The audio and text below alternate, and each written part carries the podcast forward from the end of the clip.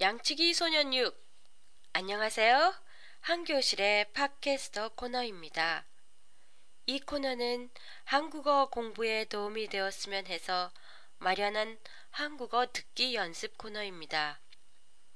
원문도 같이 들어 있으니까 들은 다음에는 내용을 꼭 확인해 보세요. 오늘도 지난주에 이어서 이솝 우화의 양치기 소년의 이야기예요. 늑대는 어디 있지? 라고 마을 사람들이 묻자 저쪽으로 달아났나 봐요. 하하하하하. 내 거짓말에 또 속다니. 라고 양치기 소년이 대답했습니다.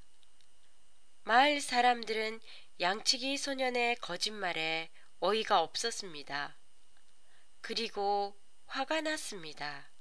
한 번도 아니고 두 번씩이나 사람들을 속이다니 이런 고약한 녀석!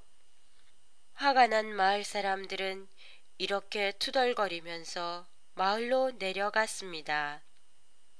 다시 며칠이 지난 어느 날이었습니다. 양들이 풀을 뜯고 있자니 숲을 속에서 커다란 늑대 한 마리가 나타났습니다. 겁이 난 양치기 소녀는 큰 소리로 늑, 늑대가 나타났어요! 도와주세요! 라고 소리를 지르며 마을로 뛰어내려갔습니다.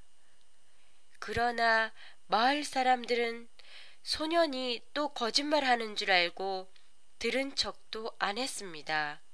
소년은 울면서 양들이 있는 곳으로 돌아와서 봤더니 양들은 늑대에게 모두 잡아먹히고 한 마리도 남아있지 않았습니다.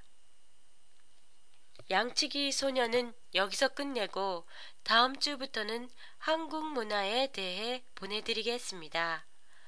팟캐스터에 대한 여러분의 의견이나 감상을 들려주세요. 보내주실 곳은 www.한교실.com 고맙습니다.